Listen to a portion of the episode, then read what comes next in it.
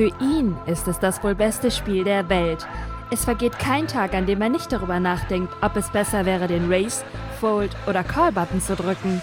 Lauscht PokerStars Team Pro Online-Mitglied Felix X Flix Schneiders im Gespräch über Motivation, Inspiration und das Leben als Pokerspieler.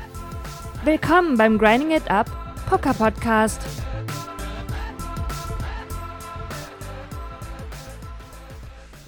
Einen wunderschönen guten Morgen, guten Mittag, guten Abend oder gute Nacht, wo auch immer du gerade diesen Podcast hörst. Herzlich willkommen zu einer neuen Folge des Grind Poker Podcasts. Hier ist der Flix. Herzlich willkommen, das ist eine neue Folge und heute bin ich mal euer Podcast-Professor. Was es damit auf sich hat, werde ich euch gleich erklären. Ich habe nämlich ein Live-Training auf Twitch abgehalten und das wird die heutige Podcast-Folge ausmachen, den Großteil des Contents. Denn wir haben gesprochen darüber, was eigentlich genau Equity ist.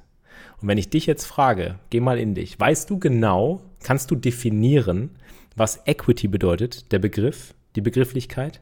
Was bedeutet Equity und vor allen Dingen auch, was bedeutet Fold Equity und was bedeuten diese beiden Begriffe zusammen für das Pokerspiel. Wenn du ganz neu im Pokern bist, dann darf ich dich auch ganz herzlich willkommen heißen zu diesem Podcast. Ich würde dir empfehlen, die ersten Folgen des Podcasts nochmal anzuhören und damit zu starten. Die heutige Folge wird aber auch sehr basic sein, gerade für das Grundverständnis für das Pokerspiel sehr, sehr wichtig und das möchte ich euch an die Hand geben. Ich habe nämlich eine neue Serie gestartet, die ich jetzt mindestens einmal die Woche auf meinem Twitch-Kanal launchen werde und dann auch als Podcast veröffentliche. Und zwar ist das die Grind University.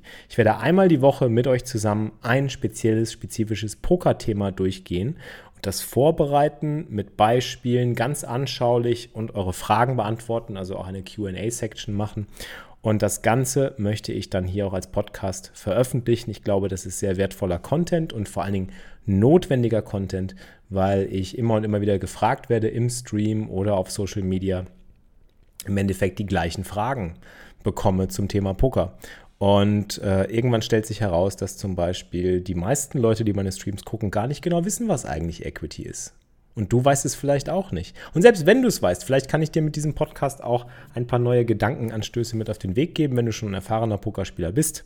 Falls nicht, hörst dir trotzdem an. Ich glaube, wir haben viele interessante Punkte in diesem ersten Kursus der Grind University ähm, herausgearbeitet. Der Podcast wird heute wie immer natürlich von pokerstars.de, der weltweit größten Pokerschule und Online-Pokerseite, gesponsert pokerstars.de. Da könnt ihr um Spielgeld spielen und könnt eure Pokerkünste ausprobieren. Ich würde euch empfehlen, die pokerstars.de Software einfach mal zu installieren und euer Pokerspiel mal zu testen. Und falls ihr Bock auf mehr Poker habt, würde ich mich freuen, wenn ihr mal auf meinem Twitch-Kanal vorbeischaut. Da streame ich eigentlich tagtäglich meine Sessions auf PokerStars. Da könnt ihr mir live über die Schulter schauen. Und ja, ich freue mich über jedes neue Community-Mitglied. Falls ihr Bock habt, mich in irgendeiner Form für den Content, den ich hier immer raushaue, zu unterstützen, ist die beste Möglichkeit auf Twitch, mich zu abonnieren. Und das geht teilweise auch kostenlos, denn zum Beispiel ist ja auch Twitch mein Partner sozusagen und damit auch irgendwo eine Form von Sponsor ähm, oder Amazon. Und äh, auf Amazon gibt es ja die Möglichkeit als Amazon Prime-Kunde, falls ihr Amazon Prime-Kunden seid, euren Account mit eurem Twitch-Account zu verbinden und dann ein kostenloses Twitch Prime Abonnement rauszuhauen an einen Streamer, an einen Twitch-Streamer. Und da ich tagtäglich auf Twitch streame, würde ich mich natürlich besonders freuen, wenn ich euer Prime-Abo monatlich bekomme. Ihr müsst das immer monatlich verlängern. Ihr müsst also quasi einfach in euren Amazon-Account Twitch suchen, Twitch Prime einfach aufrufen und dort diese Verknüpfung vornehmen, euch auf Twitch ein Konto erstellen. Und wenn ihr Bock habt, mich zu supporten für den Content, den ich euch immer bringe, der ist weiterhin immer kostenlos, egal was komme und wolle, dann würde ich mich freuen über euren Support. Ihr könnt natürlich auch selber ein Abo ausführen. Da gibt es verschiedene Abonnementstufen von 5 Dollar bis 25 Dollar alles dabei. Das ist wirklich die beste Form des Supports, weil ich immer wieder gefragt werde, hey Felix, wie kann ich dich am besten unterstützen? Nein, keine Donations, keine Patreon-Dinger oder was auch immer, obwohl ich auch einen Patreon-Account schon überlegt habe zu öffnen. Mal schauen. Ähm, bin mal gespannt, was ihr dazu sagt. Aber generell freue ich mich einfach über die Twitch-Abos, weil die lassen unsere Poker-Community auch am meisten wachsen. So, also an dieser Stelle jetzt Schluss mit Werbung für pokerstars.de, mein Sponsor, und Twitch, mein Partner Ich freue mich jetzt, ähm, euch diese brandneue Podcast-Folge präsentieren zu können und hoffe, ihr habt viel Spaß dabei und ihr könnt auch was mitnehmen. Also jetzt geht's los. Einen wunderschönen guten Morgen, liebe Pokerfreunde. Schön, dass ihr alle am Start seid. Hier in der Grind University. Das ist die erste Ausgabe, der erste offizielle Kursus meiner Grind University. Ich habe mir überlegt, ähm, ihr kennt ja meinen Wahlspruch, Doing Always Wins. Und das Ganze ist mir spontan gekommen. Und spontan, die spontanen Dinge sind immer die besten. Denn Doing Always Wins hat sich ganz oft bewahrheitet und da sind ganz oft die besten Projekte und die besten Ideen und die besten Dinge daraus entstanden, wenn ich das direkt in die Tat umgesetzt habe. Und ich hatte heute Morgen diese Vision. Ich habe das T-Shirt angezogen, was der Seymour uns designt hat, hier dieses Grind University Logo. Und ich dachte mir, Alter, es ist doch alles da. Es ist alles da. Ich habe lange Zeit das Pokertraining hier auf Twitch für euch gemacht. Ich habe lange Zeit mit euch irgendwie Hände analysiert. Wir haben uns um eure Probleme gekümmert. Ich habe eure Fragen beantwortet. Ich habe eure Hände analysiert. Ich habe ähm, alles Mögliche für die Subs getan, was ich konnte, jeden Morgen von 11 bis 12, immer eine Stunde lang. Und irgendwann habe ich mich einfach nur leer gefühlt und habe mir gedacht, ha, da muss noch was anderes sein. Da muss es noch mehr geben. Und das hat jetzt ein bisschen gedauert, bis sich das Ganze gesetzt hat. Und jetzt so langsam setzt sich das alles. Und heute Morgen ist es mir wie Schuppen von den Augen gefallen. Es ist ja alles da. Grind University, Freunde. Grind University, der Simo hat uns das Logo gemalt. Also lasst uns doch einfach zusammen die erste offizielle Grind University eröffnen. Hier, sie ist offen. Ihr könnt euch jetzt einschreiben. Einschreibungen sind zulässig. In Form von Subs, ja. Äh, herzlich willkommen in der Grind University. Aber auch nicht eingeschriebene dürfen an den Vorlesungen teilnehmen, an den Kursen teilnehmen. Vielleicht an den Seminaren, die wir dann irgendwann machen, nicht? An den Seminaren dürfen dann nur die Subs teilnehmen. Aber jeder darf zuhören. Der Vorlesungssaal ist offen. Und es wird jeden Tag, an dem ich so einen Grind University Kurs mache, immer um ein bestimmtes Thema gehen. Und ich habe mir überlegt, das Thema des heutigen ersten Kurses ist natürlich ein Basic-Thema, ein Thema, bei dem es äh, ähm, ja, um die Basics des Pokerns geht. Und das wird auch in den kommenden Kursmodulen so, so bleiben erstmal. Und zwar geht es um das Thema Equity versus Fold Equity. Äh, vor allen Dingen möchte ich erstmal diese Begrifflichkeiten erklären. Was bedeutet Equity? Was bedeutet Fold Equity? Das sind immer Begriffe, mit denen hantiert man tagtäglich. Und ich wette mit euch, wenn ich jetzt im Chat frage, wer kann mir erklären, was Equity ist? Oder wer weiß, was Equity ist? Das, ich würde schätzen, so 30 bis 40 Prozent keinen blassen Schimmer haben und keine Vorstellung davon, was konkret eigentlich Equity bedeutet oder warum man konkret mit diesem Begriff Equity hantiert und was das eigentlich heißt. Ich frage einfach mal in den Chat. Machen wir mal den Test aufs Exempel. Wer weiß, ja oder nein, was Equity bedeutet? Also wirklich, ganz ehrlich jetzt. Kein Scheiß. Verarscht mich jetzt bitte nicht. Ja oder nein? Wer weiß, was Equity ist? Also wer kann Equity wirklich erklären? Wenn ich jetzt frage, so, hey, was ist Equity? Wer kann das erklären? Genau, Hand hoch mit Meldezeichen hier im Chat. Kann man mit dem Sub wenigstens auch Bus fahren? Ähm, da muss man mit den äh, Verkehrsbetrieben der einzelnen Stadt jeweils erklären, äh, das Ganze abklären. Und ich sehe auch schon einige Neins und vor allen Dingen auch schon einige falsche und eine richtige Erklärung. Oder zumindest eine fast richtige Erklärung. Ja, ich glaube schon, dass ich mit 60, 40 oder 70, 30 ganz gut äh, dabei liege. Und da werden wir auch schon direkt beim Thema. Ähm, denn ich benutze ja Wahrscheinlichkeiten jetzt gerade. Ne? Ich sage so 60, 40, 70, 30 und so weiter. Das kennt ihr wahrscheinlich vom Pokern. Ähm, jetzt ist die Frage, hat das was mit Outs zu tun? Vielleicht unter anderem im Folgeschluss ja, aber direkt eigentlich nein. Was ist Equity? Equity bedeutet eigentlich, oder Equity als solches ist ein Begriff aus der Finanzwelt und bedeutet einfach der Wert deiner Anteile. Also du hast irgendwie Anteile, zum Beispiel an einer Firma oder an Aktien oder was weiß ich. Und Equity beschreibt den aktuellen Wert dieser Anteile, die diesen, diese Anteile zum aktuellen Zeitpunkt haben. Und genau das lässt sich auch auf Poker übertragen. Denn in einer bestimmten Pokersituation, also es gibt ja verschiedene Pokersituationen, es gibt Preflop, Flop, Turn, River. Und auf jeder einzelnen Situation hast du einen gewissen Anteil, also hat deine Hand, deine Pokerhand einen gewissen prozentualen Wert, eine sogenannte Gewinnwahrscheinlichkeit. Und das ist auch gleichzeitig der Anteil, der Wert an dem Pot, der ausgespielt wird. Denn es wird ja immer ein Pot ausgespielt. Es gibt ja Blinds. Ja? Die Blinds sind ja automatisch schon mal der Pot, um den es geht. Wenn dann irgendwas an Geld in den Pot kommt, wird der Pot größer, der Pot wird ausgespielt. Das heißt, dann sind vielleicht zwei Big Blinds im Pot, wenn jemand nur den Small Blind auffüllt haben wir zwei Big Blinds im Pot, dann geht es um zwei Big Blinds. Und dann musst du schauen, okay, du hast eine Pokerhand, der Gegner hat eine Pokerhand, deine Pokerhand gegen die gegnerische Pokerhand, wenn man alle fünf Gemeinschaftskarten aufdecken würde, jetzt zum jetzigen Zeitpunkt, also vor dem Flop schon, du hast gar keine Aktion mehr, du schließt gar keine Aktion mehr ab, du machst einfach nur das ganze Board auf, die fünf Karten, dann beschreibt das zu diesem Zeitpunkt deine aktuelle Gewinnwahrscheinlichkeit bis zur letzten Karte, wenn die letzte Karte aufgedeckt wird und wenn es dann in den Showdown geht. Also Voraussetzung dafür, dass du diese Equity wirklich auch realisieren kannst, also dass du diese Equity wirklich auch in Wert verwandelst, ist, dass du das gesamte Board einsehen kannst. Also dass du sehen kannst, ob deine Hand zur besten Hand wird oder nicht. Denn genau darum geht es ja. Und da haben wir einige Beispiele, die ich euch gleich zeigen will. Also Equity beschreibt einfach den aktuellen Anteil deiner Hand am Pot, am Pot geschehen, also prozentual, deine Gewinnwahrscheinlichkeit sozusagen im übertragenen Sinne. Und damit auch der Wert deiner Hand, wenn du ihn in Dollar oder in Potgröße irgendwie ausdrücken möchtest.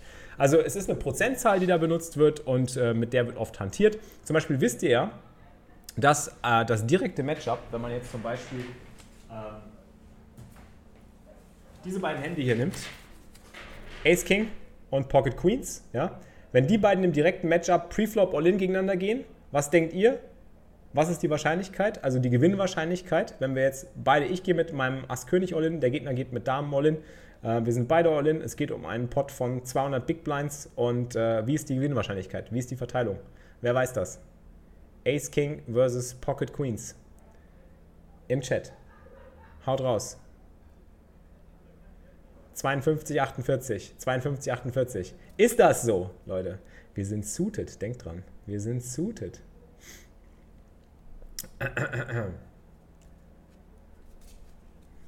Ja, die Wahrscheinlichkeiten steigen, sinken. Naja, im Endeffekt kann man festhalten, es ist eigentlich scheißegal, äh, was die genaue Wahrscheinlichkeit ist. Es geht eher um, die, äh, um den Grundsatz und um den Durchschnitt und der Durchschnitt steht ungefähr bei, man sagt 50-50, eigentlich ist es mehr Richtung 55-45. Das heißt, die Damen sind knapper Favorit. Das fertige Pärchen hat immer einen kleinen Vorteil. Nicht immer, manchmal sowas wie Pocket Zweier zum Beispiel haben nicht immer einen, einen kleinen Vorteil. Die haben sogar, sind ein gewisser Underdog in bestimmten Konstellationen. Aber darum geht es heute nicht. Es geht mehr darum, das generelle Verständnis für Situationen beim Pokern. Und Preflop kann man einfach sagen, es ist ungefähr 50-50. Es ist so äh, 56 für die Damen, 44 für Ass König zum Beispiel. Oder 55 45. Äh, so, und diese Gewinnwahrscheinlichkeit äh, bezeichnet man einfach als Equity. Wenn wir davon ausgehen, dass wir Preflop das ganze Geld unterbekommen, dann wissen wir, dass unser Anteil am Pot 45 beträgt mit Ass König und mit Pocket Queens 55. Das ist etwas, was wir dann wissen, wenn wir All-In sind, wenn wir wissen, dass wir alle Karten zu sehen bekommen. Die Problematik bei dem Ganzen ist nämlich, und darum geht es ja bei Equity, ähm, wie sieht das denn jetzt aus, wenn wir es nicht schaffen, Preflop All-In zu kommen?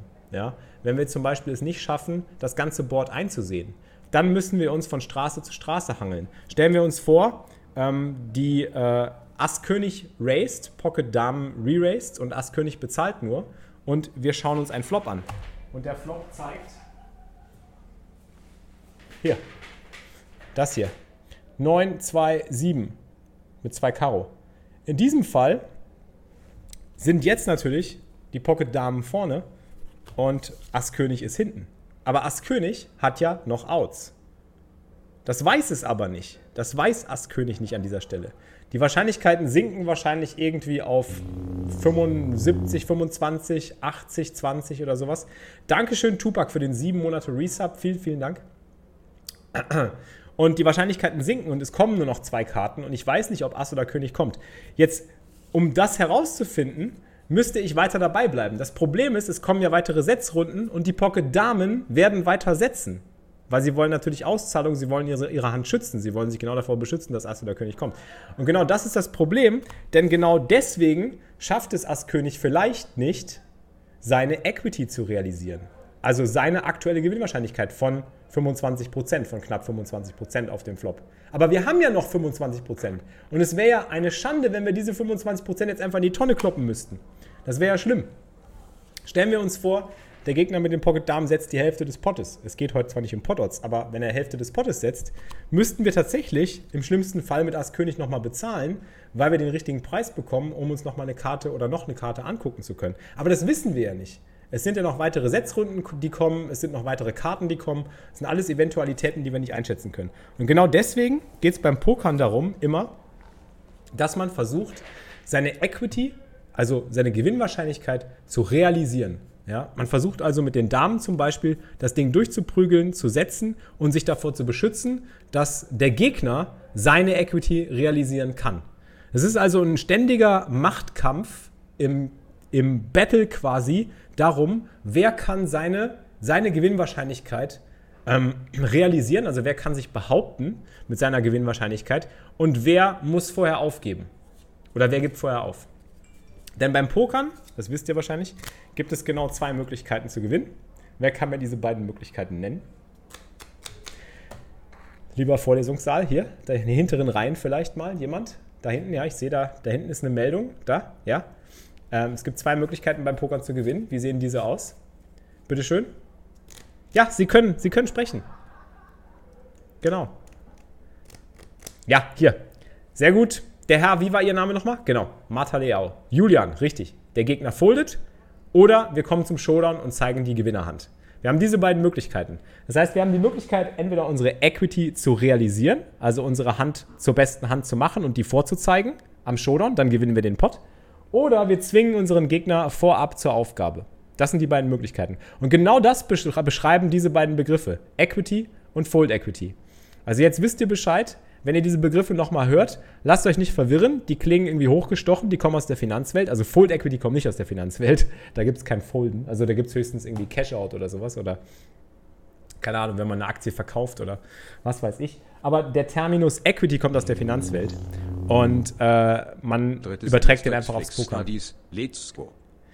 Yo, Mpax, 12 Monate Resub, vielen, vielen Dank. Dankeschön. Drittes Semester bist du schon dabei. Sehr gut. Ja, aber wir haben gerade erst angefangen mit der Grind University. Die hat gerade erst eröffnet. Aber trotzdem, schön, dass du dabei bist und dich eingeschrieben hast. Mpax hat sich eingeschrieben für den zwölften Monat. Ab sofort sind Subs auch nicht mehr Subs, sondern ihr, ihr schreibt euch ein für die Grind University. Wir werden jetzt unser, äh, Corporate, unsere Corporate Identity komplett ändern auf die Grind University. Ab sofort sind Subs immer Einschreibungen. So, Flo hat sich eingeschrieben für den zwölften Monat. geht die Zeit rum ein Jahr schon vorbei. Oh. Geile University, freue mich. P. Ja, siehst du mal. Da bist du schon zwölf Monate dabei, obwohl die Universität gerade erst eröffnet hat. Sehr, sehr geil. Danke, Flo, für den zwölf Monate Resub. So, das war so das typische Beispiel zum Thema Equity und Fold Equity. Ähm, also Equity bedeutet einfach nur der Wert deiner Hand zum aktuellen Zeitpunkt und das bezieht sich auf die bestimmten Straßen beim Pokern, Preflop, Flop, Turn, River. Also in jeder Situation hast du eine andere Gewinnchance und diese Gewinnchance kannst du als Equity bezeichnen. Und dann zusätzlich hast du auf der anderen Seite die Möglichkeit, den Gegner zum Folden zu bringen. Und das ist, was die Fold Equity beschreibt. Und das ist etwas, Equity kannst du genau berechnen. Aber was ist mit Fold Equity? Fold Equity kann man nicht genau berechnen. Fold Equity lässt sich nicht genau berechnen. Fold Equity ist eine reine Einschätzungsgeschichte. Das ist die reine Einschätzung wie häufig du denkst, dass der Gegner in einer gegebenen Situation tatsächlich folden wird. Was du berechnen könntest, ist aber im Umkehrschluss, und das ist halt sehr mathematisch, äh, wenn du sagst, okay, ich glaube, dass der Gegner die und die und die und die Hände hat und dass er die und die und die und die Hände äh, folden wird, dann kannst du zum Beispiel hingehen und die sogenannte Fold Equity wirklich in Prozent ausrechnen. Aber dazu müsstest du schon genaue, genaue äh, Einschätzungen und Vorgaben haben von der Range des Gegners, von den Händen, die er so spielt und äh, von der Vorstellung davon, welche davon er ablegen wird. Was man auch ausrechnen kann, ist natürlich, wie viel Fold Equity man benötigt, um einen Bluff zu spielen. Denn Equity bedeutet ja, dass wir unsere Hand zum Showdown bringen. Das bedeutet ja, dass Bets in den Pot gehen und dass diese auch gecallt werden, irgendwie auf die eine oder andere Art und Weise. Bei Fold Equity ist es eher so, dass ähm, wir natürlich äh, eine Einschätzung haben müssen darüber, wie viel Wahrscheinlichkeiten, wenn wir einen Bluff spielen, wie viel Fold-Wahrscheinlichkeit benötigen wir, damit unser Bluff profitabel wird. Stellt euch zum Beispiel vor, ich habe zwei Karten, ich weiß gar nicht, was diese beiden Karten sind. Also ich habe einfach irgendwie zwei Karten. Ich habe 7-2 Offsuit. Die Hand, die irgendwie sich gar nicht mehr verbessern kann, die ist einfach komplett tot schon. Preflop, am Flop und so weiter. Preflop nicht, aber am Flop. Nehmen wir an, der Gegner hat Top Pair, wir haben 7-2 und es ist relativ klar, dass wir keine Gewinnchance mehr haben oder dass unsere Equity verschwindend gering ist und wir wissen, dass wir auf einem kompletten Bluff sind. Dann kann ich natürlich überlegen, wenn ich jetzt setze, wie wahrscheinlich ist es, dass mein Gegner foldet. Und das ähm, kann ich natürlich ausrechnen, was ist die benötigte Fold Equity, wenn ich eine bestimmte Setzhöhe mache. Das ist sehr mathematisch, das will ich euch jetzt nicht vorführen, das kann man wirklich ausrechnen. Also wie viel Fold Equity ich benötige, um eine Bet langfristig profitabel zu machen, das kann man ausrechnen. Man kann, man, kann aber nicht ausrechnen, wie viel Fold Equity man hat. Das kann man niemals ausrechnen, weil das ist eine reine Einschätzung. Du weißt ja nicht, ob dein Gegner wegschmeißt oder nicht. Du spielst ja nicht äh, mit dem Kopf deines Gegners, den hat ja nur er. Ja? Also ist äh, Fold Equity eine reine subjektive Geschichte. Tag Saika, guten Morgen. Backdoor Trips reichen mir. Ja, das ist auch immer eine gute Bank. Backdoor Trips ist immer super. Ähm, gut, ja, das wäre der erste wichtige Punkt: Equity versus Fold Equity. Ähm, jetzt eine äh, weitere Preisfrage für alle, die äh, ganz aufgeweckt sind. Ähm, wie sieht das denn mit der Equity am River aus? Haben wir auf dem River auch Equity? Jetzt bin ich gespannt auf die Antworten. Gibt es auf dem River auch Equity? Und dann noch eine Zusatzfrage, die ich auch noch stellen will. Kann Equity jemals negativ sein? Eine Frage ist ganz leicht, die andere Frage ist nicht so trivial. Ja, ich habe Equity am River und zwar meistens null. Damit ist die Antwort eigentlich schon gegeben. Genau, auf dem River gibt es entweder 0% Equity oder 100% Equity. Das ist die einzige Möglichkeit, denn es kommt ja keine Karte mehr. Das Spiel ist ja zu Ende, es kommt keine Karte mehr, also haben wir entweder 100 oder 0. Und das ist eben in unserem Ermessen, wir müssen einschätzen, ob wir 100% oder 0% haben. Rumo, ob wir die Gewinnerhand haben oder nicht. Danke dir für die Einschreibung. Fünfter Monat Immatrikulation in der Grind University. Vielen, vielen Dank. Genau. Es gibt auch die Möglichkeit, dass wir teilen. Bei Teilung ist 50-50, richtig. Also gibt es 0, 100 oder Splitpot, richtig. Also wenn man es genau nimmt. Aber das wäre ja eigentlich auch 100%, obwohl man dann eigentlich nur 50% vom Pot gewinnt, natürlich. Aber du hast recht, es sind eigentlich nur 50. Genau, 50-50 geht auch. Stimmt, Splitpot. Ihr habt recht. Wir spielen ja gegen eine Range und wissen nicht, ob wir 100 oder 0% haben. Das ist korrekt. Das ist aber natürlich dann der Schritt, den wir als äh, Transferleistung machen müssen, äh, als Pokerspieler. Äh, Soweit bin ich noch gar nicht. Also wir sind jetzt erstmal nur im ersten Schritt, rein mathematisch, reine Grundlage. Richtig. So, und dann ist noch die Frage, ob wir die Full Equity rausholen. Also das sind alles so Eventualitäten. Wir wissen ja nicht genau, gegen welche Hände wir spielen. Wir spielen ja gegen verschiedene, verschiedenartige Hände. Normalerweise, wenn wir jetzt davon ausgehen, dass wir jetzt genau wüssten, gegen welche Hand wir spielen, also mm, genommen, genau genommen, unser Gegner zeigt Ass König, äh, wir haben Pocket Damen und wir wissen, der Gegner blufft, dann haben wir natürlich 100%, das ist klar. Umgekehrt, Ass König hat 0%, Pocket Damen hat 100%. Das ist das, was wir dann wissen.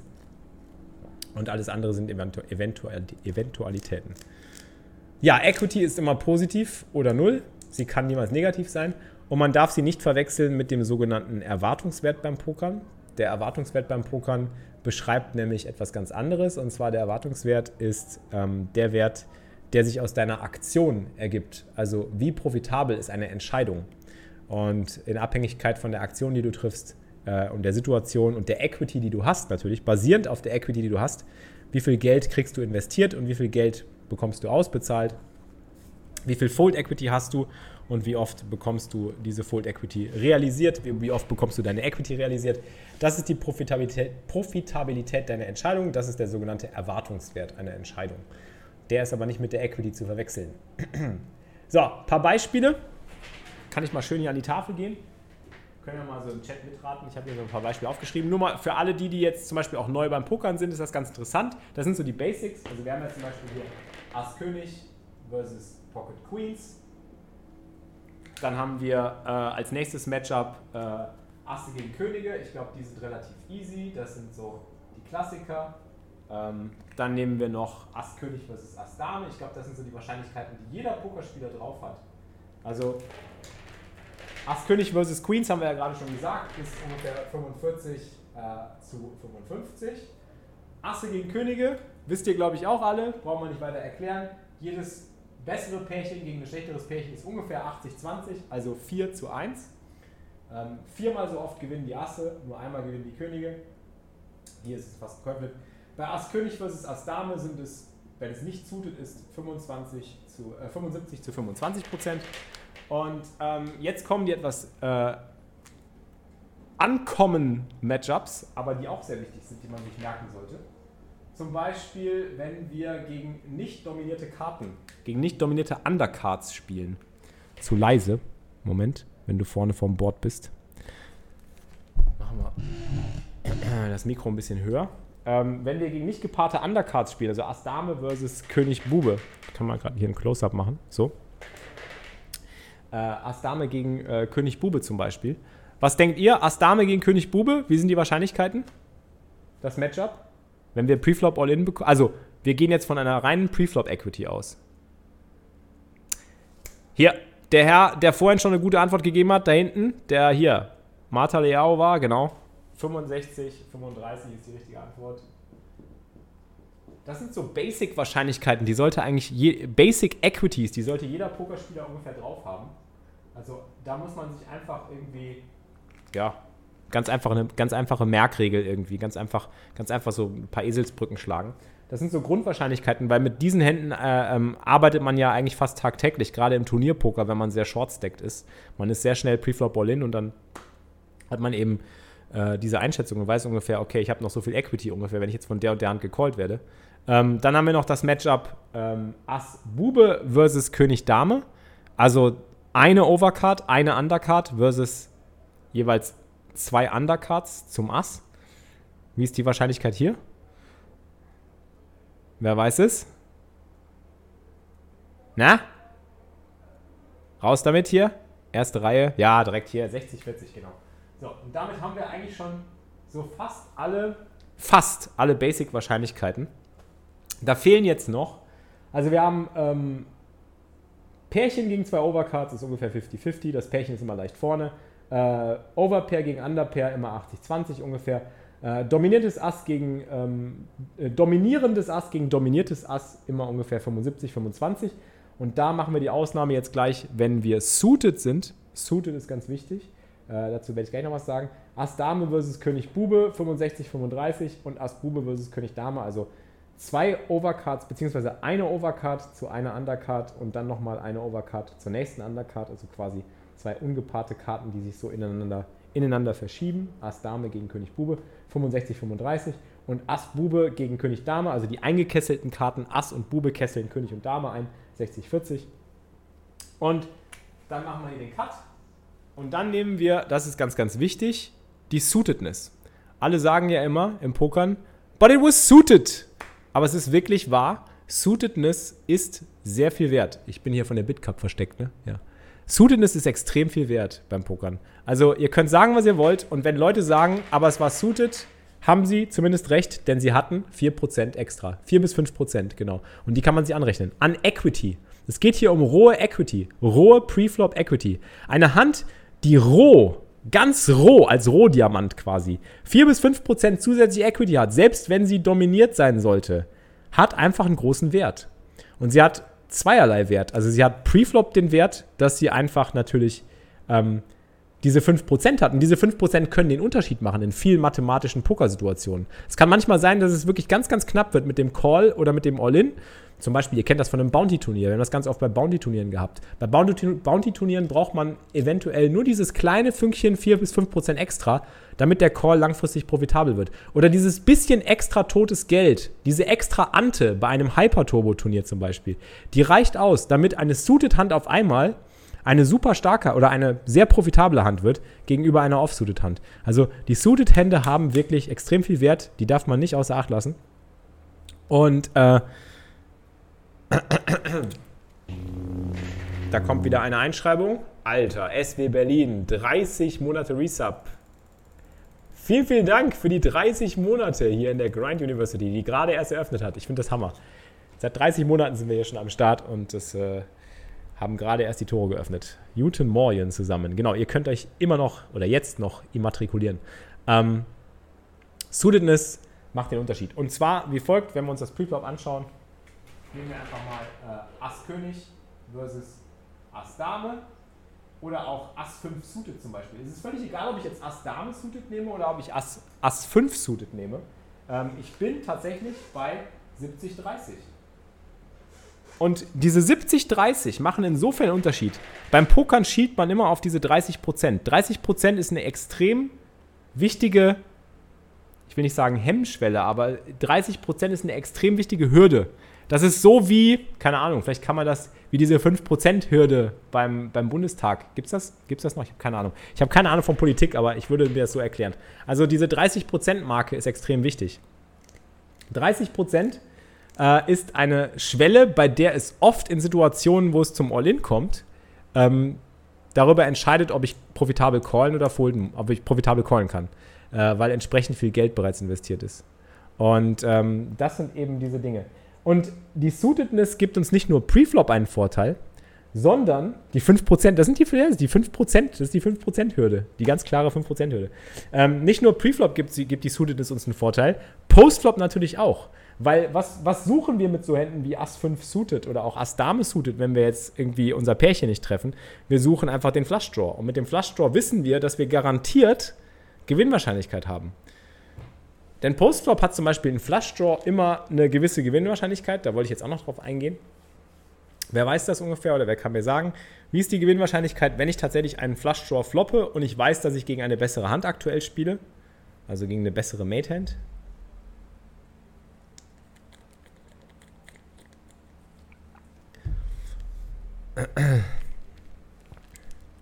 auf dem Flop. Genau, es sind so 30 bis 33 Prozent, sagt man im Schnitt. Aber da geht es ja auch wieder darum, dass ich voraussetze, dass ich alle Karten sehe, dass ich wirklich hingehen kann und wirklich das ganze Board sehen kann. Also ich muss die Voraussetzung treffen dabei, dass ich nicht nur von Flop auf Turn eine Karte sehe, sondern auch von Turn of River. Und das ist das größte Problem. Da sind wir wieder beim Anfangsbeispiel, wenn wir Ass Dame, äh, Ass König gegen Damen spielen und das Board bringt jetzt hier irgendwie 9, 7, 2 mit 2 Karo. Angenommen, wir haben Ass König in Karo, dann haben wir natürlich eine super starke Hand und können immer weiterspielen, egal wie hoch der Gegner setzt, weil wir genau wissen, wir haben genügend Gewinnwahrscheinlichkeit. Jedes Karo, jedes Ass, jeder König will uns wahrscheinlich die beste Hand machen, also callen wir einfach. Ähm, und mit einem Flush Draw ist das dann oft kein Problem. Mit einem Flush Draw wissen wir, dass wir garantiert diese 30% Minimum haben. Und das ist halt das Schöne. Und auf der anderen Seite hilft uns ein Flush-Draw dabei auch, später unsere Hände sehr aggressiv zu spielen oder äh, Aggression in den Pot reinzubringen. Aber dazu würde ich dann zu einem anderen Zeitpunkt nochmal äh, weiter ausholen.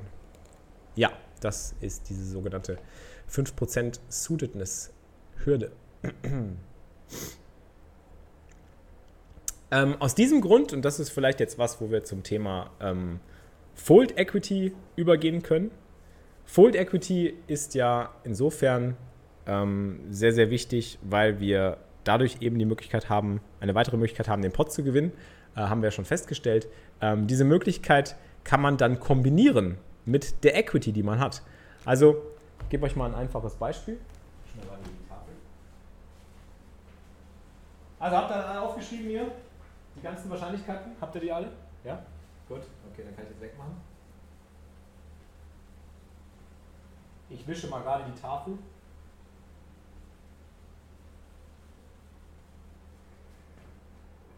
Ich muss mal gerade die Tafel ein bisschen weiter nach vorne holen, weil ich glaube ich dann zu leise bin. So. Also. Noch ein Beispiel. Ähm, Equity versus Full Equity oder die Kombination der beiden Dinge. Ähm, ich stelle mir jetzt einfach mal vor, ich habe Ass Dame. Mein Gegner hat, also ich, ich gehe davon aus, dass mein Gegner Ass Dame hat, aus irgendeinem Grund. Und ich habe Ass 5 suited. Ja? Bestes Beispiel, um Suitedness zu erklären. So, ich weiß, mein Gegner hat Ass Dame Offsuit. Ich habe Ass 5 suited. Jetzt ist die Frage: Gegner raced, also Gegner macht einen Race am Button, Gegner sitzt am Button und macht einen Open Race. Ja, sagen wir mal auf zwei Big Blinds. So, ich gehe jetzt hin und entscheide mich mit Ass 5 suited einen Bluff zu spielen und ich re-raise auf 8 Big Blinds. Ja? Einfach mal angenommen. So. Einfach mal frei angenommen. Ass Dame geht jetzt hin und sagt sich, naja, der blufft ja wahrscheinlich oft. Ich könnte jetzt callen, aber ich entscheide mich jetzt einfach mal dafür, ein weiteres Re-Raise zu spielen. Ich re-raise jetzt auf, weiß ich nicht, sowas wie 25 Big Blinds. Relativ grobe Kelle. So, 25 Big Blinds. Wir spielen mit 100 Big Blinds effektiver Stack Size. Also jeder Spieler hat 100 Big Blinds dahinter. Jetzt kann ich zum Beispiel hingehen und sagen mit Ass 5 suited, ich glaube, mein Gegner ist nicht so stark, wie er vorgibt. Er hat selber zwar eine ziemlich gute Hand, aber ähm, ich entscheide mich jetzt, den Bluff komplett durchzuziehen und ich gehe einfach all in für meine 100 Big Blinds. So, dann riskiere ich natürlich 100 Big Blinds oder die restlichen 92 Big Blinds um 25 Big Blinds plus meine bisherigen 8, also ähm, 33 Big Blinds zu gewinnen. Ich riskiere also 92, um 33 zu gewinnen. Das Risiko zum Reward ist natürlich nicht besonders hoch. Das Ding ist aber, wenn ich hier mit All-In gehe und mein Gegner mich bezahlt, weiß ich, dass ich auf jeden Fall 30% habe. Das haben wir ja gerade festgehalten. Ich habe auf jeden Fall 30% Equity. Ja? Das heißt, ich habe Equity. Ich bin zwar hinten, aber ich habe 30% und es ist suited. Hätte ich Ass 5 Offsuit, wäre das weniger, wären das 25. Aber dadurch, dass ich suited bin, habe ich 30%. So, und jetzt kommt noch dazu, dass ich ja natürlich davon ausgehe, dass ich auch Full Equity habe.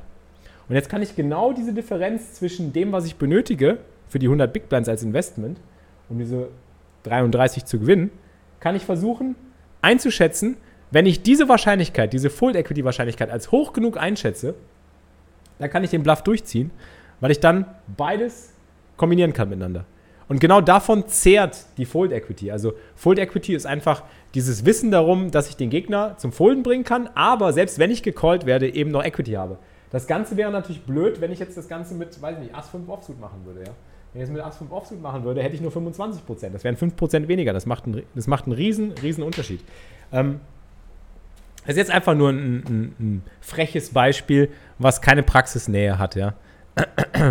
Wenn der Gegner Aces hat, habe ich nur 12%. Das ist richtig, aber ich gehe davon aus, dass ich weiß, dass mein Gegner nicht so stark ist oder dass er oft genug nicht so stark ist. Ich muss natürlich eine korrekte Einschätzung dieser Situation machen. Ja, mein Assessment muss da sein. Also ich muss natürlich ganz klar sagen, okay, ich glaube, mein Gegner hat so und so oft ähm, eine schwächere Hand, die er wegschmeißt oder er blufft selber, sodass ich mit Ass 5 suited eben die, die Erfolgsquote bekomme, die ich brauche. Und das ist das Ding. Also das ist eine reine Einschätzungsgeschichte.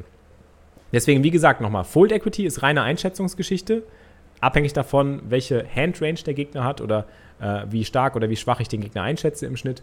Ähm, und Equity kann man berechnen. Und wenn ich weiß, dass ich 30% habe und dann sagen kann, ich glaube aber, dass mein Gegner zu 20 bis 25% der Fälle noch foldet, dann kann ich es versuchen. Dann kann ich sagen, okay, er schmeißt oft genug weg und selbst wenn er nicht wegschmeißt, habe ich noch die 30 Prozent. Dann muss ich die Rechnung ausführen, dann muss ich halt wirklich eine, eine, komplizierte mathematische Rechnung machen und muss schauen, ob sich das für mich lohnt langfristig. Das wollte ich jetzt hier nicht vorführen, aber das wäre halt das, was man danach machen muss. Immer das ist nicht trivial. Unterricht zu verfolgen. Eddie mit der Einschreibung für den zweiten Monat. Vielen, vielen Dank. Subhype. Ich wollte das nur als Beispiel erklären für die Kombination zwischen Equity und Full Equity. Aber eine viel bessere ähm, Erklärung dafür wäre zum Beispiel Postflop, wenn du ähm, einen Flushdraw hast. Du hast einen Flushdraw, du weißt noch nicht, ob du den Flush machst, natürlich auf dem Flop. Du weißt, dass der Gegner eine bessere Hand hat und du setzt aber trotzdem. Das ist dann der sogenannte Semi-Bluff. Und äh, das ist kein richtiger Bluff, sondern es ist ein Bluff, der einfach nur beschreibt, dass du die Equity, die du hast, mit der möglichen Fold Equity kombinierst. Das ist die Definition eines Semi-Bluffs. Also ein Bluff beim Pokern ist ja einfach, ich verlasse mich darauf, dass mein Gegner foldet. Gegenüber einer Value Bet, ich verlasse mich darauf, dass mein Gegner callt und mich ausbezahlt. Ja, es gibt also die Value Bet und es gibt den Bluff. Und dann gibt es noch den Semi-Bluff. Das ist die Mischung aus beidem. Das ist keine Value Bet, es ist aber auch kein richtiger Bluff, weil es ist eine Bet, die ich mache mit dem Wissen darum, dass ich Equity habe. Ich habe Equity. Ja, ich habe also eine Gewinnwahrscheinlichkeit. Selbst wenn mein Gegner callt und weiterspielt, kann ich mich noch verbessern. Und das ist ein wichtiges Konzept und das beschreibt eben genau diese Kombination der beiden wichtigen Begrifflichkeiten. Ich gehe gleich auf Fragen im Chat ein. Ich mache noch ganz kurz äh, den Vortrag zu Ende. Jetzt habe ich nämlich noch eine Quizfrage. Okay, ich gebe euch nochmal das Beispiel. Wir haben Ass König suited. Der Gegner hat Pocket Damen. Wir drehen die beiden Karten rum. Im Pot sind 120 Dollar. Wir müssen 100 Dollar bringen. Wäre das ein korrekter Call oder nicht? Das ist die Preisfrage jetzt. Jetzt bin ich gespannt. Müssen wir, wenn 120 Dollar im Pot sind, ähm, und wir 100 Dollar bringen müssen, müssen wir die Bet bezahlen oder müssen wir folden? Das ist die Preisfrage.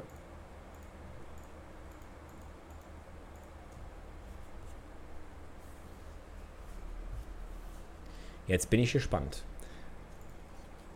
Wir haben Ass König suited. Der Gegner hat Pocket Damen. Es sind 120 Dollar im Pot. Wir müssen 100 Dollar bezahlen. Müssen wir bezahlen oder müssen wir folden?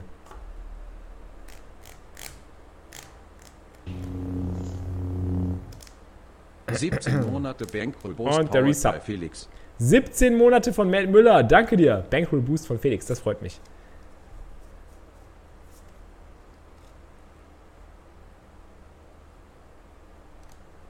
Wir brauchen 33% und haben 50% Equity. Hm, überleg nochmal. Sicher? Ja, richtig, genau. Also, wir bezahlen 100 für 120. Also im Endeffekt bezahlen wir 100 für 220, aber wir nehmen natürlich unsere 100 wieder zurück. Wir brauchen also im Schnitt, wenn wir das ausrechnen, 45% Equity, Gewinnwahrscheinlichkeit. Und wir haben, genau, 46%. Ganz genau. Also Ass König suited gegen Pocket Queens, 46 zu 54, hatten wir schon festgestellt. Äh, bei 120 im Pot und 100 zu bringen, müssten wir callen mit Ace King suited. Was wäre mit Ace King Offsuit? Ace King Offsuit?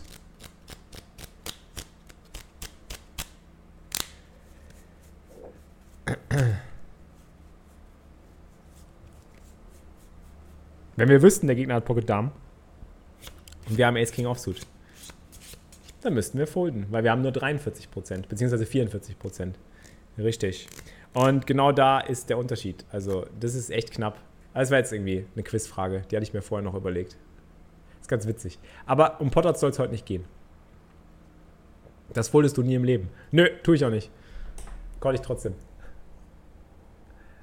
So, also das Konzept der Equity-Realisierung hatten wir ja schon besprochen. Also es geht darum, eben immer seine Equity realisieren zu können, sowohl Pre-Flop wie auch Post-Flop. Also es geht wirklich darum zu schauen, dass man in den Showdown kommt und dass man die Möglichkeit hat, ähm, alle Karten zu sehen. Das ist Pre-Flop wichtig, also Ass König gegen Pocket Damen, das typische Beispiel, aber auch zum Beispiel, wenn wir einen Flush Draw floppen, können wir nicht einfach sagen, hey, ich habe 30%, ich kann immer bezahlen. Das Ding ist, ich weiß ja gar nicht, ob ich auf Turn oder River nochmal eine Karte zu sehen bekomme. Es kann ja sein, dass der Gegner mir auf dem Turn ein riesen Bett vor den Latz knallt und ich dann wegschmeißen muss. Also, Fold Equity, wie gesagt, man bezeichnet die Wahrscheinlichkeit, dass der Gegner foldet. Das ist reine Einschätzung und du addierst das einfach darauf. Äh, auf deine Equity kommt das hinzu. Ist das klausurrelevant? Ja, das ist alles klausurrelevant. Äh, bitte tragt euch das in eure Hefte ein und äh, beziehungsweise in der Universität hat man ja keine Hefte mehr, da hat man ja dann so Ordner. Ne? Ich hatte immer so einen Ordner. okay, so ein paar Basic Post-Flop-Wahrscheinlichkeiten. Jetzt haben wir ja über Pre-Flop-Wahrscheinlichkeiten gesprochen, Post-Flop-Wahrscheinlichkeiten wären zum Beispiel, ähm, wenn man einen Flush Draw und einen Straight Draw hat und man weiß, dass man gegen eine bessere Hand spielt, kann man so mit 30 bis 33 Prozent am Flop rechnen, aber eben vorausgesetzt, dass man Turn und River sehen kann. Ähm, dann, wenn wir den Turn gesehen haben, nur noch eine Karte kommt, dann halbiert sich diese Wahrscheinlichkeit schon fast auf 16 bis 18 Prozent. Und äh, das ist auch wichtig zu wissen. Dann gibt es natürlich noch Draw-Kombinationen, also Flush Draw mit Straight Draw oder Straight Draw mit Overcards, Flush Draw mit äh, Gutshot, Flush Draw mit Overcards und so weiter und so fort. Da ähm, erhöhen sich natürlich die Zahl der Outs und damit auch die entsprechende Equity. Way, Finn. Weiter so, Felix. danke dir für den 19 Monate Resub. Okay, Leute, ich mache mal eine ganz kurze Pause. Ich wäre nämlich damit dann am Ende meines Equity-Vortrages. Ich habe noch ein paar Beispiele vorbereitet. Ich würde jetzt gerne eine kurze Pause machen, würde die Zeit nutzen, dass ihr Fragen in den Chat schreiben könnt und äh, bin dann gleich wieder am Start. Hey Rico, Cheer, Dankeschön für die Bits. Okay, ich mache eine kurze 5 Minuten Pause, bin gleich wieder am Start. Haut eure Fragen in den Chat und dann werden wir gleich noch die Beispiele durchgehen. Also bis nach der Pause. Break kommt jetzt. So, Freunde, da ist der Prof wieder. Nach einer kurzen Pause. Ich habe schon gesehen, es sind keine ernsthaften Fragen im Chat. Das kann da wohl nicht wahr sein. Unfassbar. Was habt ihr denn vor der Pause alles durchgenommen? Allgemeine Equity sowie Full Equity. Genau, Equity versus Full Equity. Darum geht's. Wenn ihr Fragen habt, könnt ihr die gerne in den Chat stellen. Ich habe zum Glück noch ein paar Beispiele vorbereitet, die ich euch zeigen will. Damit ihr auch anschaulicherweise versteht, was Equity und Full Equity ist. Also wer jetzt immer noch nicht weiß, was Equity oder Full Equity bedeutet, ähm, dem helfe ich jetzt hoffentlich mit diesen Beispielen. So, ähm, das ist ein Beispiel aus äh, dem 57er Bounty Builder. Wir haben Pocket 7er. Es gibt einen Race äh, aus äh, früher Position. Ah, Zappel hatte eine Frage. Ass Dame gegen Ass 5 suited. Da scroll ich doch mal gerade rauf. Was hast du geschrieben? Oh, du hast die Stifte vergessen. Hat jemand einen Kuli? Ja, reich mal schnell weiter. Äh, Folien gibt es nicht zu dieser Klausur, auf keinen Fall. Die müsst ihr euch selber, die Notizen, die Notizen müsst ihr selber äh, äh, anfertigen. Das geht nicht anders. Ähm. Zappel, du hast, es, du hattest gefragt. Also müssen wir dann 100 für insgesamt 320. Nee, 100 für 220. Und dann müssen wir noch unsere 100 wieder rausrechnen. Also die 100 gehören uns ja quasi direkt schon. Die dürfen wir nicht zum Pot dazu zählen. Äh, Zappel, ich sehe deine Frage leider nicht mehr. Das ist so weit oben. Wie war die Frage? Wie war die Frage, äh, äh, Herr Student Zappel? Bitte stellen Sie diese Frage nochmal. In der Zwischenzeit zeige ich euch schon mal die Hand hier.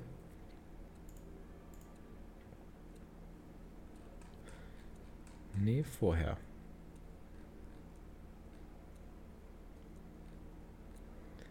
Das eben beschriebene Szenario, Ass Dame versus Ass 5 suited, ist aber auch stark von den Positionen der Spieler abhängig. Das wäre denkbar, Blind versus Blind. Ähm, genau, ich bin ja davon ausgegangen, dass ich weiß, dass mein Gegner Ass Dame hat. Also ich habe einfach ein random, ähm, ein äh, willkürliches Szenario genutzt, wo ich ungefähr weiß, dass mein Gegner auf Ass Dame sitzt. Ich soll Triad Pokers Nachrichten äh, ignorieren. Okay, mache ich. Gut, wir haben Pocket 7er. Und der äh, Short-Stack hier im Small Blind geht All-In. Daraufhin geht der Spieler 3 All-In. Das ist ein Bounty-Turnier. Und die Frage ist hier, ob wir callen oder folden. Ich zeige euch auch noch den Stack, genau. Das ist ein Bounty-Turnier. Äh, wir können beide Bounties nehmen. Also wir können sowohl das Bounty nehmen, wie auch dieses Bounty. Und das Problem ist, wenn wir uns die Situation anschauen, gegen den Short-Stack würden wir mit Pocket 7 dann unglaublich gerne den Call machen.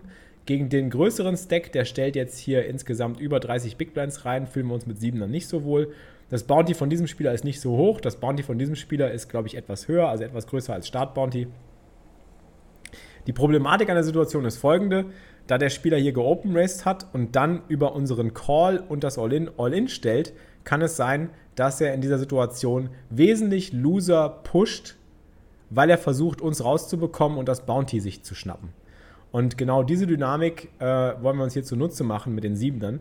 Das Ding ist, die Siebener, und ich will dieses Beispiel deswegen erklären oder dieses Beispiel deswegen äh, euch zeigen, weil es wichtig ist zu verstehen, dass gerade Paare in Situationen, wo Ranges sehr loose sein können, wo Leute sehr, sehr weite Ranges haben. Der Shortstack hat eine loose Range und der Pusher kann eine loose Range haben, weil er versucht, eben den Shortstack zu isolieren, werden Paare sehr viel wert sein. Und wenn wir Paare folden, gerade wenn zwei Leute All-In gehen, die weite Ranges haben, haben die beiden Leute oft Karten, die sich gegenseitig blocken, sozusagen. Also die haben zum Beispiel Karten wie Ass Dame, der andere hat Ass Bube, der andere hat Ass 5 suited, der nächste hat irgendwie äh, Bube 10 und so weiter. Die blocken sich gegenseitig die Karten weg, was gut ist. Die nehmen sich also gegenseitig die Outs, das heißt, unsere Multi-Way-Equity mit einem Paar steigt nochmal zusätzlich. Und deswegen sind Siebener hier auch sehr, sehr wichtig. Ich habe deswegen auch den Call gemacht. Spiel gegen König Dame und gegen Ass 9. Und das ist eine super Situation für zwei Bounties und für ein All-In, wenn wir zwei Leute covern. Ähm, da hat man sehr viel Equity. Das Schlimme an der Situation ist, wenn es jetzt die Leute schaffen, und wir haben ja gerade darüber gesprochen, das Wichtige beim Pokern ist, dass man versucht zu vermeiden, also erstmal will man versuchen, dem Gegner zu verweigern, seine Equity zu realisieren. In diesem Szenario versucht uns dieser Spieler hier, das will ich euch damit zeigen, kann dieses ganze Getrolle jetzt hier vorne in den ersten Reihen mal aufhören, bitte? Könnt ihr da jetzt mal bitte Ruhe sein, ruhig sein? Das geht so nicht. Ähm, dieser Spieler hier versucht, uns um unsere Equity zu bringen. Das ist genau das, was er gerade tut. Er versucht, uns aus dem Pot zu drücken. Das heißt, er versucht, uns die, die Wahrscheinlichkeit zu nehmen, dass wir den Pot gewinnen. Denn die haben wir. Dadurch, dass wir Geld in den Pot getan haben, haben wir einen Anteil. Wir haben eine Berechtigung. Wir haben also quasi einen, einen Fahrschein, ja. Equity ist auch immer ein Fahrschein. Wir haben eine Bezahlung ausgeführt. Das heißt, wir haben Anteil. Sobald wir Geld in den Pot investieren, ist dieses Investment natürlich äh, mit einer Gewinnwahrscheinlichkeit belegt. Ja, zu einem gewissen Zeitpunkt. Und um die will uns der Gegner bringen. Und genau das müssen wir verhindern. Auf der anderen Seite wollen wir genauso selber in der Situation versuchen, wenn wir, also wenn wir der Gegner sind, wollen wir genauso spielen. Wir wollen auch versuchen, uns um diese Equity mit den Siebenern zu bringen und uns diese schwierige Entscheidung aufzudrücken, ob wir mit den Siebenern callen wollen oder nicht. Weil es ist ja keine leichte Entscheidung. Viele sagen von euch ja im Chat, hey, fold. Manche sagen Call. Ich sage auch Call, aber erst nach langem Überlegen und Durchrechnen. Also man kann nicht einfach so trivialerweise sagen, ja, ist ein ganz einfacher Call. Man könnte ja auch hinten liegen, man könnte ja auch zu oft hinten liegen.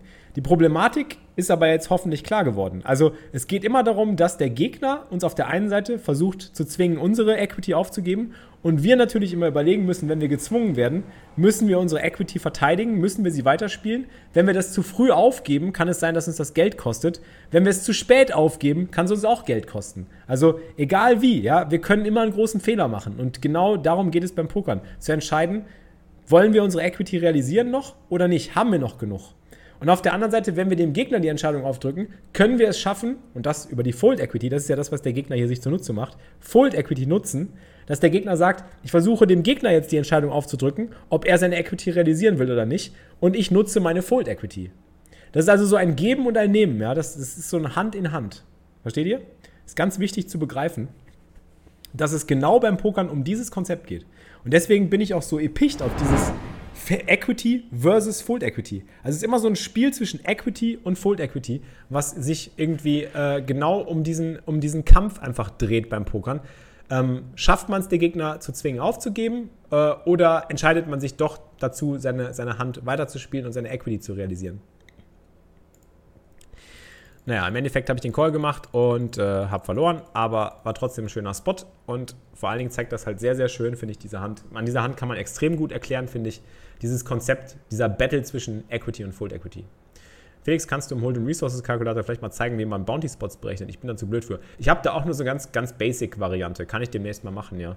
Aber meine Variante ist auch nicht besonders fundiert. Also, die habe ich äh, von ähm, Damani. Heiko will sich exmatrikulieren. Unglaublich. Unglaublich. Hier auch nochmal ein Beispiel. Ähm, ich habe Ass König suited. Es gibt zwei Caller. Der Flop kommt Bube 10, 9 mit zwei Herz. Und wir haben natürlich jetzt hier zum Beispiel eine Hand gefloppt, die sehr viel Equity hat. Ja, wir haben eine super hohe Equity-Hand. Wir haben zwei Overcards, wir haben den Gutshot auf die Straße und wir haben den Nutflush Draw. Und die Frage ist, wir sind in erster Position. Unsere Position ist auch grottenschlecht. Wir spielen gegen zwei Leute und das Board ist super koordiniert. Bube 10, 9. Wenn wir jetzt hier Musik machen und geraced werden, wissen wir, dass wir unser Geld wahrscheinlich reinbekommen, aber immer knapp hinten sind. Und das wollen wir natürlich nicht. Jetzt ist die Frage, wie bringen wir unsere Equity am besten unter? Und ich habe mich jetzt hier zum Beispiel einfach für einen Check-Call entschieden. Man hätte auch einen Check-Raise spielen können, das wäre auch eine Möglichkeit, das Ganze aggressiv spielen. Und äh, es wird natürlich immer schwieriger. Das Ass auf dem Turn haben wir getroffen, der Gegner bettet weiter und ich calle nochmal. Und jetzt bin ich auf dem River in einer super schwierigen Entscheidung, weil jetzt geht der Gegner für weniger als Hälfte des Pots all in und trotz der Tatsache, dass ich das Ass getroffen habe, fühle ich mich gar nicht mehr so gut. Und genau hier liegt das Problem. Also wenn wir Post-Flop versuchen, weiterzuspielen, von Turn, von Flop auf Turn, von Turn auf River, haben wir immer die schwierigen Entscheidungen zu treffen. Wissen wir überhaupt noch, ob wir die beste Hand gemacht haben oder nicht? Ich meine, ich weiß jetzt zum Beispiel gar nicht, ob ich mit dem Ass auf dem Turn die beste Hand gemacht habe. Der Gegner könnte zwei Pärchen haben, der könnte eine Straße haben, der könnte ein Set haben. Er könnte alles Mögliche haben, was mich schlägt. Und ich stehe da und bezahle doof runter, weil ich jetzt denke, mit dem Ass habe ich die beste Hand gemacht. Auf der anderen Seite, wenn ich jetzt wegschmeiße, für 1700 in einen 5000er Pot, könnte ich einen riesen Fehler machen, falls der Gegner doch blufft oder falls der Gegner doch mal Ass Dame hat oder falls der Gegner doch mal Ass 5 überspielt oder so. Oder falls der Gegner doch mal komplett blufft und ausrastet. Und genau diese Entscheidungen, darum geht's. Und das sind halt immer knappe Entscheidungen, das sind schwierige Entscheidungen und die muss man halt beim Poker langfristig handeln. Ich habe mich dann hier dann für einen Call entschieden. Man hätte die Hand auch komplett anders spielen können. Man hätte auf dem Flop irgendwie raisen können. Man hätte auf dem Flop check raisen können, man hätte äh, es reinbekommen können. Und der Gegner hat sich entschieden, Dame 10 in den Bluff zu verwandeln. Das war das zweite Beispiel. Check Push geht an jeder Stelle. Also wir können Check Raise oder auch Check Push an jeder Stelle spielen, ähm, wie man es dreht oder wendet. Äh, wir kriegen den richtigen Preis auf dem Turn, um nochmal zu callen, auf jeden Fall.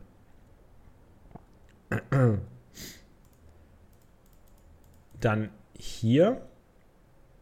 Ja, das ist halt die Frage, Heiko Gen. Sollte man bei dem Board nicht eine Overcard discounten? Das weiß man eben nicht. Nicht immer.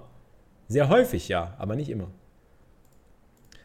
Es ist halt, zeigt halt, die Hand zeigt perfekt die Schwierigkeiten auf, die dadurch entstehen. Also ich habe die Hand gezeigt, weil es eben so eine schwere Entscheidung ist auf dem Turn und weil man die Hand eben auch auf viele verschiedene Arten spielen kann.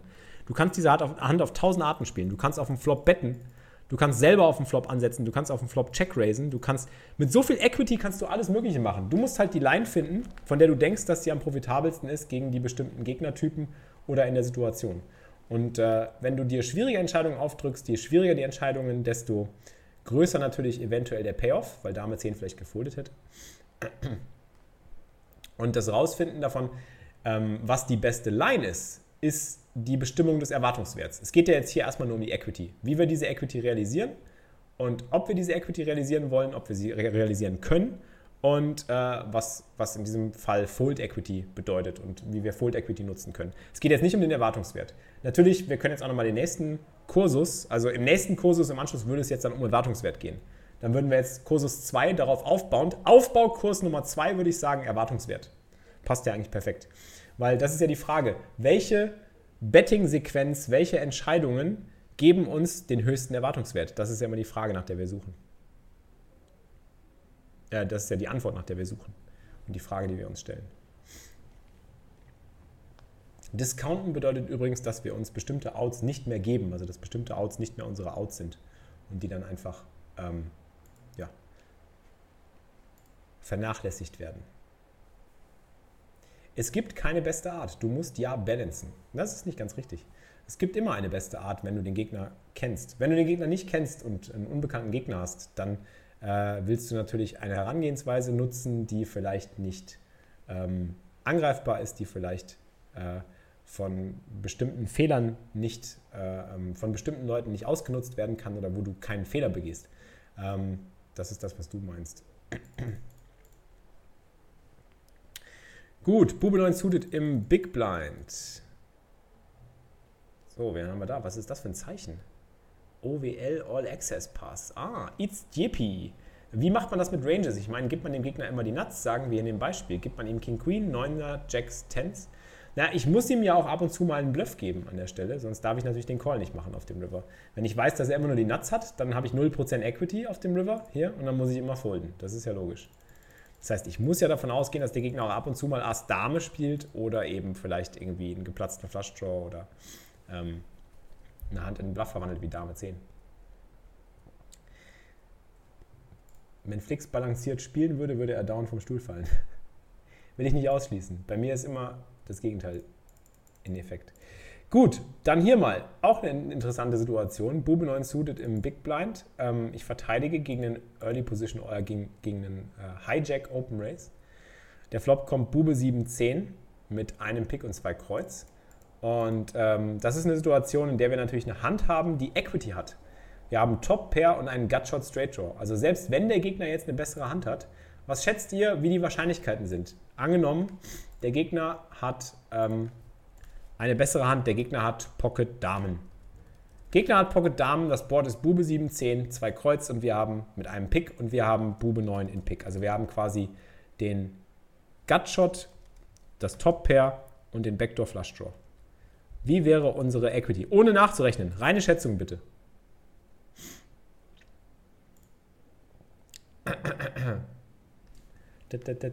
Bis zum River. Genau, ich würde auch um die 30% sagen. Knappe 30%. Gutshot und Top Pair. Und die Rechnung sagt 32% gegen Damen ungefähr, also gegen die bessere Hand. Könnte man jetzt nochmal irgendwie andere Hände dazufügen, Könige, Asse und so weiter kommen wir ungefähr auf 32 Prozent. So, 32 Prozent bedeutet also, dass wir auf jeden Fall weiterspielen wollen. Wir wollen unsere Equity versuchen zu realisieren. Wenn wir 30 Prozent haben, da sind wir wieder bei der 30 Prozent Hürde, wollen wir weiterspielen. Klare Sache. Also spielen wir weiter. Jetzt ist nur die Frage, wollen wir diese Equity passiv oder aggressiv verteidigen? Wir haben ja beide Möglichkeiten. Wir könnten unsere Hand auch als Bluff spielen. Wir könnten auch Check raisen. Dann würden wir versuchen, diese garantierten 30 Prozent zusammen mit unserer vielleicht gegebenen Chance, einen Fold zu bekommen, nutzen. Da ist halt die Frage, ob das realistisch ist. Foldet jemand auf diesem Board für 20 Big Blinds, für knappe 25 Big Blinds, Entschuldigung, ähm, Pocket, äh, ne, mehr, es sind sogar fast 30 Big Blinds. Foldet da jemand Pocket Damen auf diesem Board, wenn wir raisen? Das ist halt die Entscheidung, die wir treffen müssen. Aber ein Call ist es allemal. Und auch auf dem Turn verändert sich die Situation nicht großartig. Es kommt eine Blank und der Gegner setzt Hälfte Pot. Unsere Equity verringert sich jetzt zwar, sie, sie sinkt jetzt auf knappe 20% auf dem Turn, wenn der Gegner eine bessere Hand hat, ja, ähm, wenn die 5 kommt, also unsere Hand sich nicht verbessert. Und der Gegner setzt weniger als Hälfte des Pottes oder knapp Hälfte des Pottes. Das heißt, wir sind ganz knapp da, wo wir sein müssen, um einen Call zu rechtfertigen. Ähm, aber das Problem ist, dass der Gegner uns jetzt eben durch seine Bet um genau unsere mögliche Equity bringen kann. Also die 20%, die uns noch bleiben, um die bringt uns der Gegner jetzt gerade mit der Bet. Und das ist das größte Problem hier. Das zeigt echt diese Problematik ähm, der Kombination zwischen Equity und Full Equity gut auf. Wenn wir es schaffen, den Gegner um seine Equity zu bringen, dann ist das ein Gewinn für uns. Wenn wir es schaffen, äh, unsere Equity zu realisieren, ist das ein Gewinn für uns. Das sind unsere Ziele. Wir wollen also unsere eigene Equity realisieren und die gegnerische Equity zur Aufgabe zwingen, beziehungsweise damit auch gleichzeitig unsere Equity schützen. Denn wenn der Gegner jetzt Pocket Queens hat, schützt er seine Queens ja davor, dass wir unsere Equity realisieren können.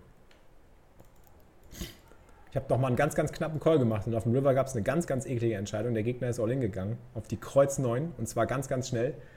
Und ich habe mir gedacht, das macht alles keinen Sinn. Warum barrelt er so schnell durch? Er kann maximal halt einen Flush haben. Er müsste halt wirklich den Flush durchgebarrelt haben. Und äh, ja, im, Equity, im, im, im, Equity, im Endeffekt habe ich den Call gemacht, weil der Gegner ein Freizeitspieler war. Ich kann mich an die Hand noch genau erinnern. Das war, eine Hand, das war ein Call mit einem Read. Den River kann man auch Donk schieben. Man kann also selber auch noch versuchen, auf dem River äh, seine Fold Equity zu nutzen. Das stimmt, ja. Das war eine Hand der Woche, richtig, erinnere mich. Die war nur mit dem Read Callbar. So, Freunde, das war der erste Kursus, das war das erste Modul. Das war das, was ich für euch heute vorbereitet habe. Für die erste offizielle ähm, Vorlesung hier in der Grind University. Ich hoffe, es hat euch gefallen und ich hoffe, es hat euch Spaß gemacht. Ich hoffe, ihr konntet auch was mitnehmen. Und ich habe ja eh gesehen, es sind keine Fragen mehr offen geblieben. Ähm, ich habe alles rausgehauen, was ich so über Equity und Full Equity äh, in den Basics wusste. Ähm, ich habe jetzt natürlich keine hochkomplizierten Rechnungen gemacht oder so. Ähm, also ich möchte jetzt hier nicht irgendwie hingehen und irgendwas ausrechnen, wo dann keiner mehr folgen kann. Das ist Quatsch. Äh, das braucht man in der Praxis auch nicht unbedingt. Das sind Sachen für die, für die Füchse unter euch, die können das gerne zu Hause irgendwie nachholen. Das wäre dann was für die Übungsaufgaben. Ich glaube, man sollte auch jetzt, wir sollten so einen Übungszettel rausbringen jetzt, wie bei der richtigen Uni. Ich sollte euch jetzt so einen Übungszettel mitgeben. So berechnen Sie, berechnen Sie die Fold Equity, die benötigte Fold Equity in folgender Situation und bei folgender Pot-Gegebenheit. Ja, diese Kurse wird es auf jeden Fall in Zukunft jetzt öfter geben. Ich weiß noch nicht wie oft. Ich werde mir ein paar Module überlegen, ich werde mir ein paar Kurse überlegen und ich werde euch auf jeden Fall äh, immer mit dem äh, ähm, neuesten Content versorgen. Ähm, und ein Thema könnt ihr gerne auch vorschlagen. Vielleicht sollten wir einen Discord-Kanal einrichten. Ich glaube, ich werde auf meinem Discord-Channel discord.gg slash grindingitup oder bei mir im Twitch-Chat Ausrufezeichen Discord ähm, könnt ihr unserem Discord-Kanal beitreten. Das ist unsere kostenlose Poker-Community. Da werde ich einen ähm, separaten Grind University ähm, ähm, Kanal aufmachen, in den ihr posten könnt, Fragen stellen könnt und natürlich auch Themenvorschläge bringen könnt und untereinander diskutieren könnt und euch für die Klausuren vorbereiten dürft. So sieht's aus. Ich freue mich über weitere Immatrikulationen von euch. Ab sofort seid ihr alle immer eingeschrieben bei der Grind University, wenn ihr hier subbt. Freue mich drauf ähm, und werde diesen Content auch versuchen, so gut es geht, zu äh, vervielfältigen in jeglicher Form auf meinen Social Media Kanälen und den wird es auch als Podcast geben. Diese Grind-Module, diese Grind University-Module wird es auch als Podcast geben. Das werde ich euch alles zur Verfügung stellen. So, und jetzt mache ich Ende. Der Professor muss zur Sprechstunde. Heute Nachmittag wird gegrindet. Ja, das ist richtig.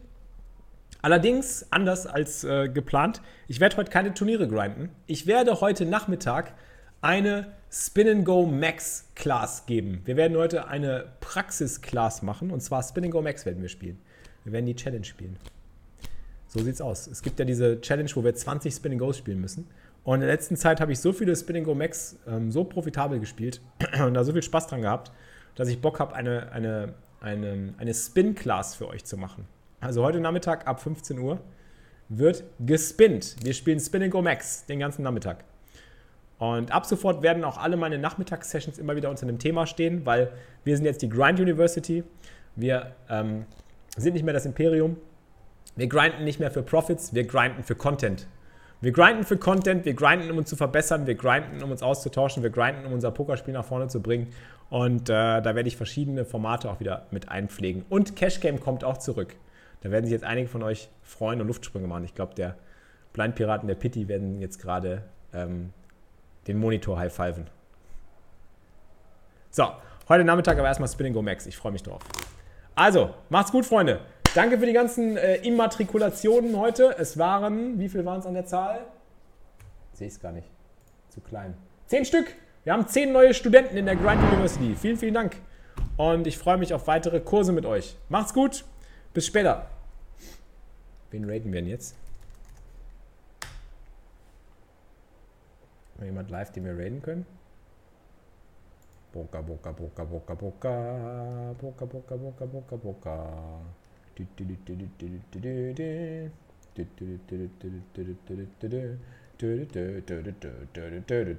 Finten geht gerade live.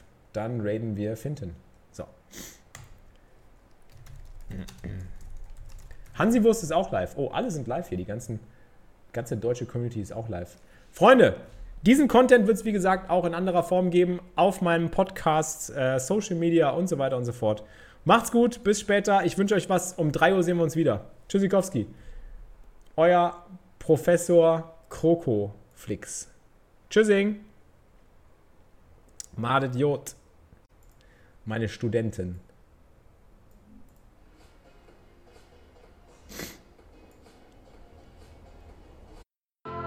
Das war's für dieses Mal, liebe Pokerfreunde.